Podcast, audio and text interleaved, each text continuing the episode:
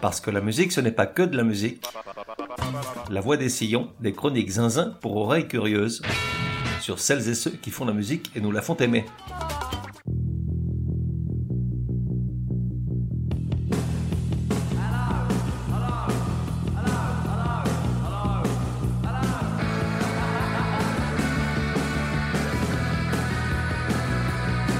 La voix des sillons numéro 132. Genre punk, post-punk, dub, électro, dance. Époque de 1976 à aujourd'hui, bientôt un demi-siècle de provocation, certaines géniales, d'autres plus récentes à deux balles. Les naufrages de l'âge, serais-je tenté de dire? De 1 à 10, probabilité que tu connaisses, 10 et ce bien malgré toi. Artiste, Leiden, Rotten, Rotten, Leiden, dans le sens que tu veux.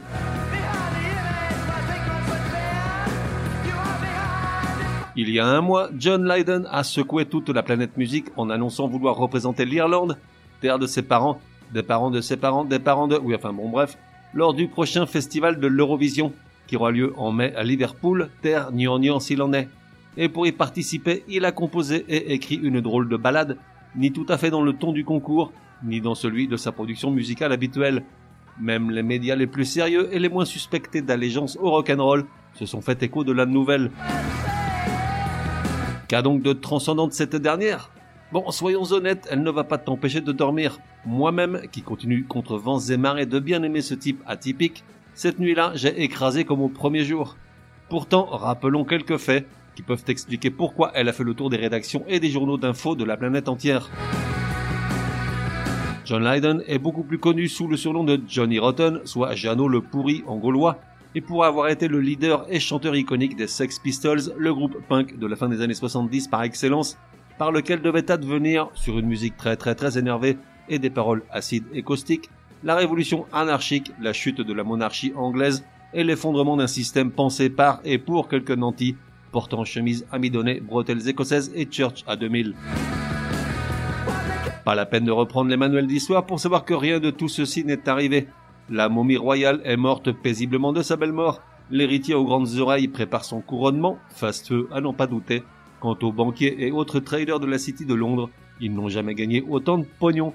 Toutes leurs poches n'y suffisent pas tout ceci, bien entendu, au nez et à la barbe de la population la plus à la traîne, celle-là même qui pensait résoudre ses problèmes en sortant de l'Europe. Alors, qu'est-il arrivé à John Lydon? Pourquoi en rajouter une couche à des déclarations antérieures pathétiques dans lesquelles il reconnaissait bien aimer Trump et souhaitait une longue vie à sa chère momie royale Pourquoi aujourd'hui souhaite-t-il s'afficher lors du concours musical à la fois le plus ringard et soporifique du monde mondial et assurément le moins punk? Plusieurs raisons à cela. D'abord, bien que né à Londres en 56, il se sent irlandais depuis toujours. Ses parents, migrants irlandais, se sont établis juste à côté du Highbury Stadium, le stade de foot d'Arsenal, dans un quartier où il n'y avait que des Irish et des Jamaïcains, une proximité qui plus tard aura une influence notable sur son évolution musicale. Il a souffert toute sa jeunesse du rejet des natifs locaux au point d'intituler sa première autobiographie, publiée en 1993, Rotten, No Irish, No Blacks, No Dogs, soit en gros interdit aux Irlandais, aux Blacks et aux chiens. Il se trouve que l'Irlande, bien que détenant encore le record de victoires avec 7, n'a plus remporté le concours depuis 1996. Un véritable affront dans la tête de Jeannot le pourri. Ensuite, John Lydon adore provoquer. C'est dans sa nature, il n'aime rien moins que de ramer à contre-courant et se situer en porte-à-faux par rapport aux discours et attitudes politiquement correctes, à son goût par trop malhonnête et mensonger. En fait, très honnêtement, si ce n'était pour ces déclarations grandiloquentes et autres bravades extravagantes dont les médias raffolent, il aurait disparu du panorama il y a jolie lurette. Et puis, il a un alibi sentimental. Sa femme, Nora Foster, de 14 ans, son aînée et qu'il a épousée en 1979, il y a 44 ans, est atteinte de la maladie d'Alzheimer. Il faut alors comprendre la chanson comme une poignante et dernière lettre d'amour à celle qu'il a aimée toute sa vie comme on jette une bouteille à la mer sans l'espoir qu'un jour soit lu le message qu'elle contient. D'autant qu'aussi incroyable qu'il puisse paraître, il lui doit la vie. En effet, le 21 décembre 1988, les deux ratent l'embarquement du vol 103 de la Paname, qui doit les emmener de Londres à New York, et ce en raison du temps mis par sa femme pour boucler les valises. Il se trouve que ce vol va exploser au-dessus de la ville écossaise de Lockerbie suite à un attentat faisant 259 morts, ceux de l'avion plus 11 dans le village de Lockerbie. En 2003, la Libye et Kadhafi reconnaîtront l'autorité de l'attentat. Le 3 février, l'Irlande a finalement voté pour le candidat qui représentera le pays le 13 mai à Liverpool. Je ne donnais pas cher de la tentative de John Lydon d'être couronné de succès, tant la chanson est, somme toute, particulière. Et j'avais raison, il a été éliminé. Lors de la première écoute, je me suis dit, mais qu'est-ce que c'est que ce truc? Mais contre toute attente, après plusieurs tentatives d'y retrouver ce qui me plaisait chez mon vieux Johnny Rotten, je la trouve franchement jolie, mais je dois bien être le seul. Extrait de Hawaii.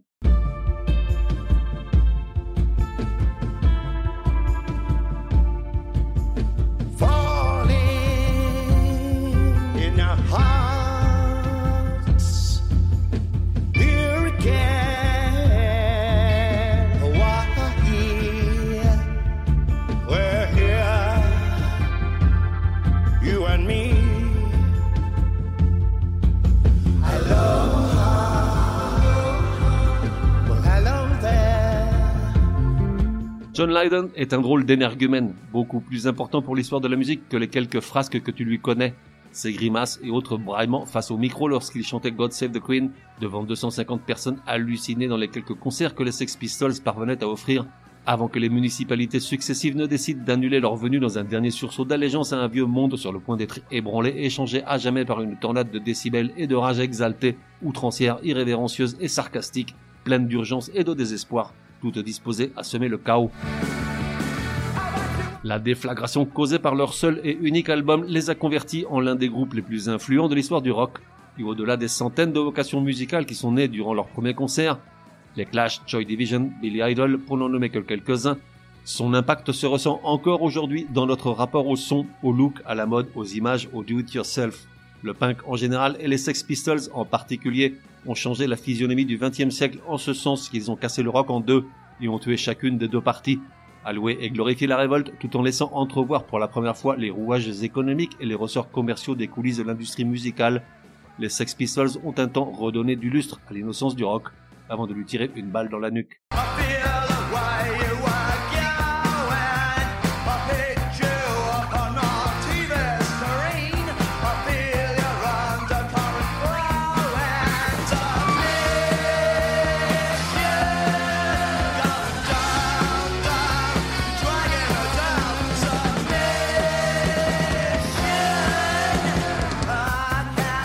Faut dire qu'en 1975, date de la création du groupe, le terreau pour qu'éclose le mouvement punk est sec comme un coup de trick, une étincelle et tout prendrait feu. L'Angleterre de ces années-là est terriblement grise, engluée dans une grave crise économique qui en fait le parent malade de l'Europe. Margaret Thatcher, du haut de son ministère de l'Éducation et des Sciences, prend son mal en patience pour ravir le poste de Premier ministre, ce qu'elle fera en 79. Certains quartiers de Londres offrent encore à la vue les stigmates des bombardements allemands. La pauvreté et le chômage y sont endémiques, le contexte social se dégrade grandement et l'offre culturelle est inexistante. L'époque était mûre pour les Sex Pistols. En 1975, les futurs membres du groupe écoutent beaucoup de groupes nationaux comme les Who et les Small Faces.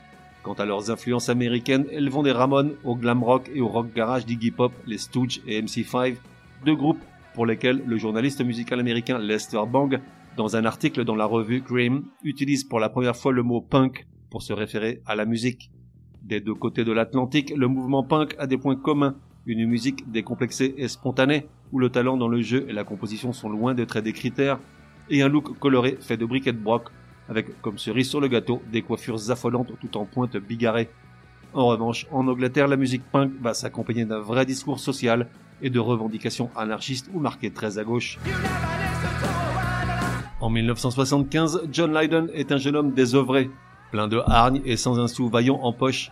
Pourtant, il aime à traîner ses cheveux verts, ses drôles d'accoutrements et son fameux t-shirt I Hate Pink Floyd du côté de la boutique Sex sur Kings Road, où Vivienne Westwood et Malcolm McLaren vendent des fringues et des accessoires qui choquent tout autant qu'ils font fureur auprès d'une certaine jeunesse. Malcolm McLaren, qui a été durant quelques mois manager des New York Dolls à New York, cherche un chanteur pour un groupe dont il s'occupe, formé de Glenn Matlock à la basse, Steve Jones à la guitare et Paul Cook à la batterie, et qui n'interprète encore que des chansons d'autres groupes. Intrigué par l'aspect de John Lydon, entre déguenillé et élégant et surtout un sens du style aigu, il lui fait passer une audition en l'invitant à imiter Alice Cooper sur le morceau I'm 18, diffusé par le jukebox de la boutique. Il impressionne tout le monde, intègre le groupe qui devient Sex Pistols et se fait baptiser Johnny Rotten par les autres en raison de sa dentition désastreuse. Il faut savoir que de toute sa vie, Jeannot le pourri ne s'est lavé les dents. Jamais. Il l'avoue sans une once de gêne dans sa seconde autobiographie publiée en 2014, La rage est mon énergie. Puis ils se mettent à écrire leurs propres chansons. Parfois quelques heures suffisent, il faut dire que les paroles sont basiques, seul importe l'impact. Dans la foulée, tout ce petit monde signe un contrat absolument léonin avec le McLaren, contrat qui en gros fait de ces derniers, salopard s'il en est, le propriétaire des chansons, du nom du groupe et même du surnom Johnny Rotten, et prive les musiciens de la quasi-totalité des revenus. Il faudra des années de bataille judiciaire à John Lydon pour récupérer son dû. L'impact du groupe est immédiat. Ils font leur début sur scène le 6 novembre 75 dans l'auditorium d'un collège de King's Cross à Londres, en première partie de Bazooka Joe, dont j'avoue n'avoir jamais entendu parler jusqu'à aujourd'hui. Le show tourne rapidement à la bagarre, car n'ayant pas de matériel et ayant dû emprunter celui du groupe qui les suit, les Sex Pistols font tourner à plein régime les amplis jusqu'à saturation, et par crainte qu'ils n'explosent en plein vol, les membres de Bazooka Joe coupent directement l'alimentation électrique de la scène, il est dit que la bagarre qui s'en est suivie entre les musiciens des deux formations s'est poursuivie en coulisses, mais également parmi le peu de public qu'il y avait ce soir-là. Trois mois plus tard, ils remettent le couvert dans des circonstances similaires, cette fois avec un groupe que je connais un peu, Eddie and the Hot Rods. Le jeu de scène de Johnny Rotten, puis la baston qui suivit son appel au chaos monumental, provoqua que le journaliste du New Musical Express, venu pour couvrir le concert de Eddie and the Hot Rods, sorte une page entière dès le lendemain très élogieuse sur les Sex Pistols, sans mentionner l'autre groupe. Durant cette année-là, 76, le groupe devient l'étendard du mouvement punk, dont les médias commencent à se faire écho. Lors des concerts, ce sont eux qui peu à peu occupent le haut de l'affiche, tandis qu'en première partie, d'autres groupes essaient de se faire une place, les Clash, les Dames et tout ce que la planète punk avait de groupes, parfois aussi mauvais qu'éphémères. En novembre paraît leur premier single, Anarchy in the UK.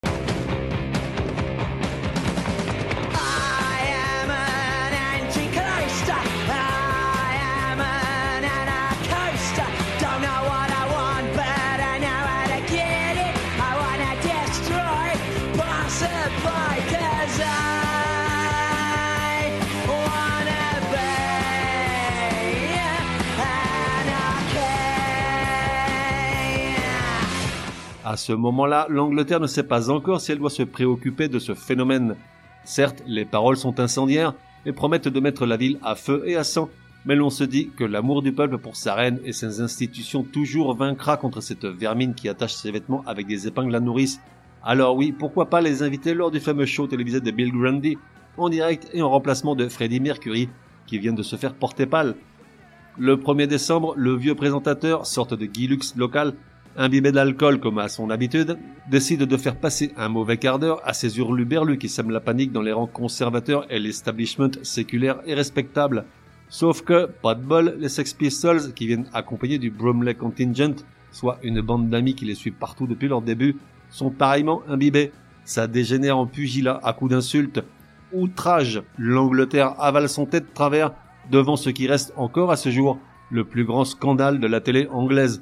Bill Grundy est viré, la presse dès le lendemain tire à boulet rouge sur les Sex Pistols. John Lydon se fait même poursuivre un soir dans les rues de Londres par un fou de la reine, hache à la main.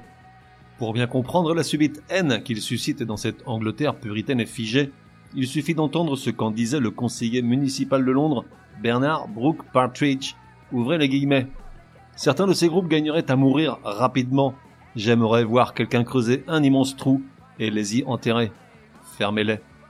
Derrière son costume cravate et ses airs de respectabilité, ce monsieur-là était finalement mille fois plus violent que le plus punk des punks. Eux n'ont jamais souhaité la mort de personne, juste que les cartes soient redistribuées. Mais la jeunesse, au contraire, est galvanisée. Eux aussi en ont marre tant de Queen que de la Queen. Ils veulent du neuf, ils veulent qu'on parle de leurs préoccupations avec leurs mots à eux. Pourtant, très rapidement, rien ne va au sein du groupe. Les relations entre Jeannot le pourri et le bassiste, Glenn Matlock, sont toxiques. Ce dernier finit par abandonner le groupe il est remplacé par Sid Vicious, crétin notoire et très mauvais musicien. Le contrat avec EMI est rompu par cette dernière par crainte d'être accusé de participer à cette bombe permanente que sont les Sex Pistols. Alors il signe avec IM, mais de nouveau le contrat est rompu après que Sid Vicious a littéralement détruit les toilettes des bureaux de la maison de disques mais également après avoir pris note des paroles du nouveau single que le groupe souhaite publier, God Save the Queen.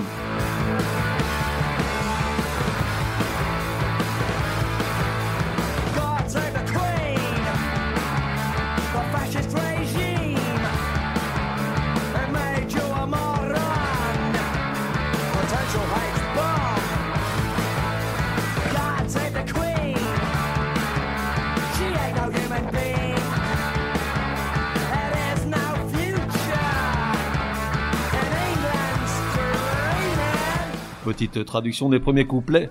God save the Queen, un régime fasciste, ils ont fait de toi un crétin, une bombe H potentielle. God save the Queen, elle n'est pas humaine, il n'y a pas d'avenir dans les rêves de l'Angleterre. Forcément, ce brûlot anti-monarchiste met le feu aux poudres. Brutal, venimeux, hérétique, les radios l'interdisent d'antenne, les ouvriers de l'usine de pressage se mettent en grève, la presse populiste invente ou relaie de faux esclandres, à tel point que le groupe semble avoir acquis le don d'ubiquité à être à l'origine de multiples échauffourées dans tout le pays. Pourtant, il s'écoule 150 000 exemplaires du 45 tours en seulement 5 jours, et s'il ne termine la semaine qu'à la seconde place des charts, c'est suite à une manipulation du British Phonographic Institute qui ne pouvait seulement imaginer de voir les Sex Pistols devant. Mais le meilleur est à venir, dix jours après sa sortie, le 7 juin 77, en plein jubilé de la Moby à Buckingham. Le groupe, qui alloue une péniche, descend la Tamise en pleine festivité au palais et joue God Save the Queen et Anarchy in the UK à fond les ballons. Si les Bobbies avaient été armés, nul doute qu'ils les auraient criblés de balles. Le scandale est immense et après cet épisode, les membres et l'entourage du groupe sont régulièrement victimes d'opérations policières punitives. John Lydon se fera sectionner deux tendons de la main, Paul Cook se fera assommer et un ami, Jamie Raid, aura une jambe brisée. Le groupe retrouve un label, Virgin, après avoir signé directement avec un trésor Richard Branson, fait quelques courtes tournées à l'étranger et sort un unique album Nevermind the Bollocks, Here is the Sex Pistols, soit en français, on s'en bat les couilles, voilà les Sex Pistols. Un titre qui vaut au groupe de nouveaux ennuis avec la justice pour obscénité, mais ils sont finalement relaxés après avoir démontré que le mot bollocks était déjà en vogue durant l'ère victorienne et voulait dire absurdité. L'album est emmené par le titre Pretty Vacant, premier single autorisé sur les ondes et à la télé, et selon moi leur meilleure chanson, avec l'une des plus célèbres intros à la guitare.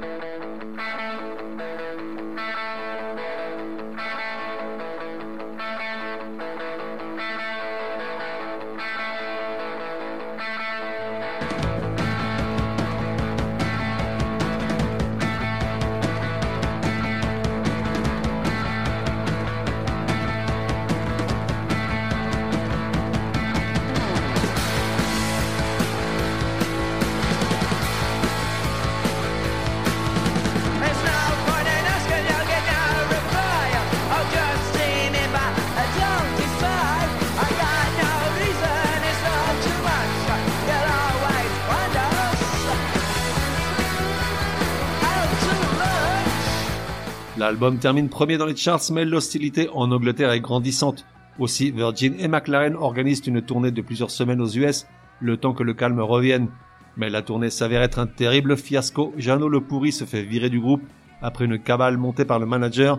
Il revient sans le sou en Angleterre et redevient John Lydon, tandis que ses petits camarades de jeu sortent un double album qui n'est autre que la musique d'un film de Julian Temple sur l'aventure des Sex Pistols, The Great Rock and Roll Swindle, titre de l'album soit La grande escroquerie du rock'n'roll.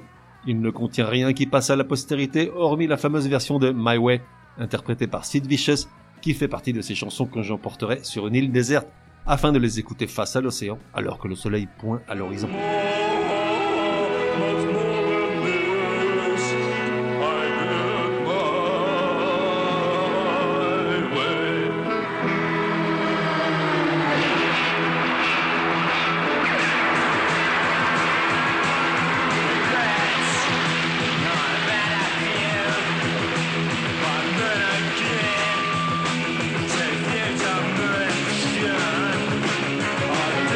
De son côté, John Lydon accompagne Richard Branson faire un tour en Jamaïque dans le but de repérer de possibles artistes reggae pour le compte de Virgin.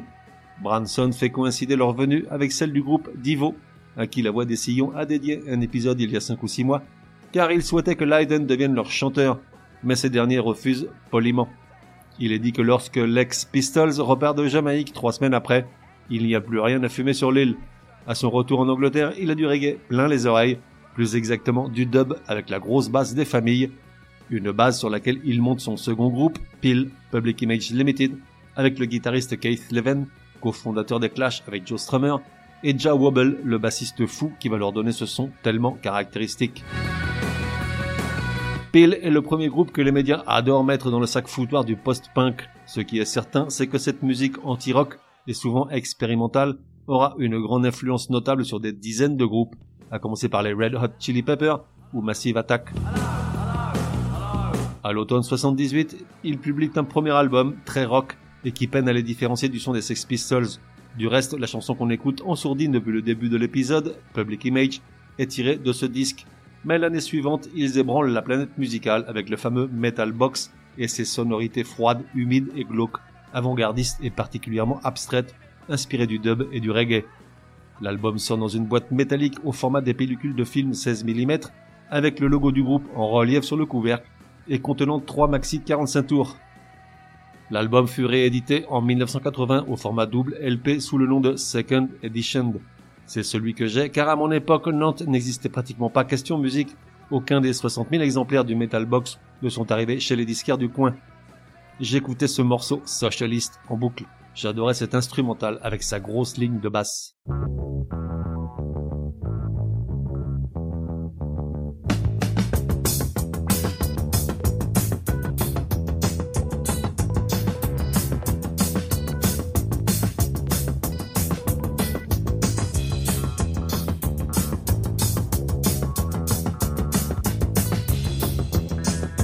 Aujourd'hui, Metalbox figure dans toutes les encyclopédies musicales sur les années 80 et apparaît même à la 469e place du classement des 500 plus grands disques de tous les temps, établi par le magazine Rolling Stones.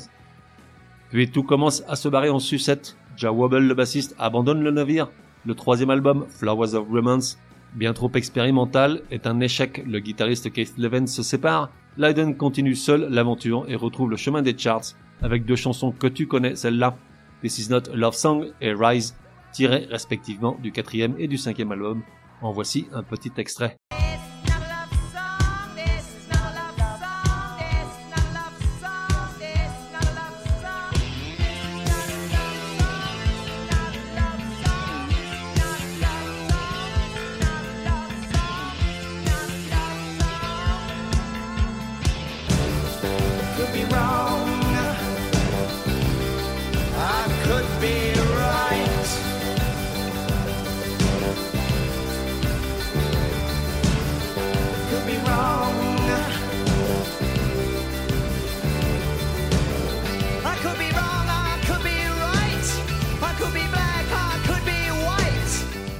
1984, il sort un single World Destruction avec Africa Bambata, l'un des créateurs du hip-hop et fondateur de la Zulu Nation, qui passe inaperçu. En 1997, il publie un album solo, Psycho's Path, dont le seul exemplaire vendu est le mien, crois-je.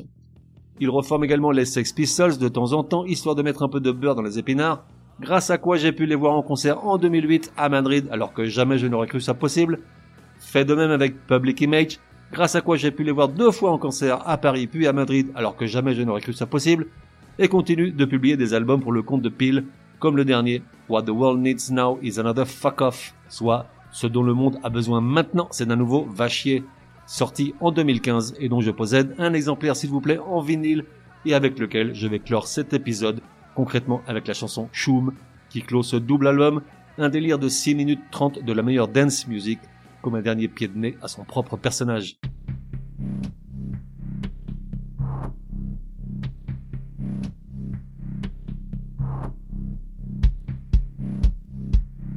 On se retrouve dans un prochain numéro de La Voix des Sillons. En attendant, café et à la messe.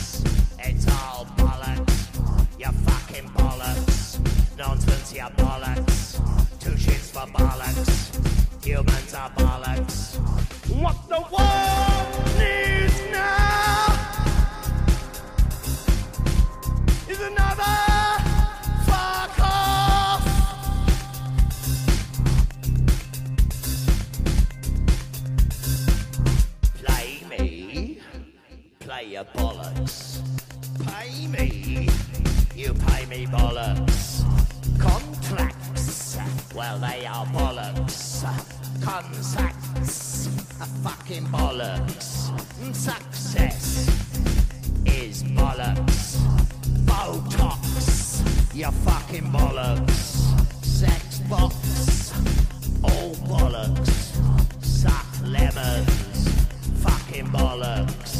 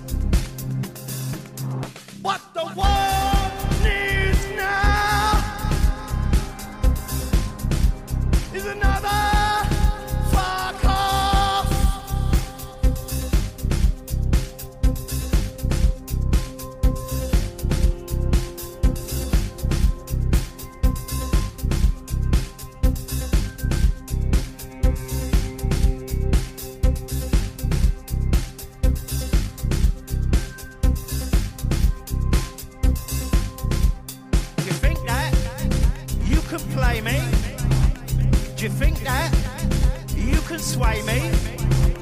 Do you think what? You got maybe? Do you think not? What not saves me? I'm working class, me, right at the start. I'm horse and cart, me, right in the heart. Four to the floor, beat, groove in the heat. I'm always complete. I come from the street.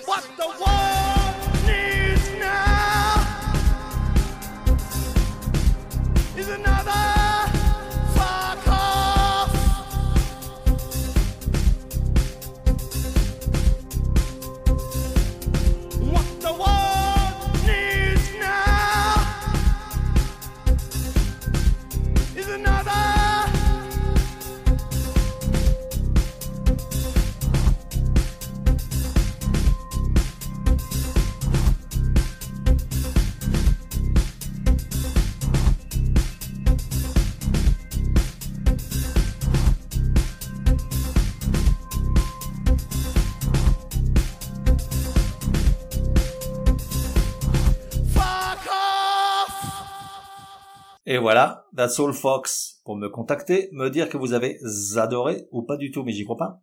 Ou encore suggérer un artiste pour un prochain épisode, écrire à contact at lavoidessillons.com. Ah, j'oubliais, j'ignore sur quelle plateforme tu écoutes La Voix des Sillons. Sur certaines d'entre elles, comme Apple, Podcast Addict et quelques autres, il est possible de laisser un commentaire. Je veux dire, un bon. Merci, hein.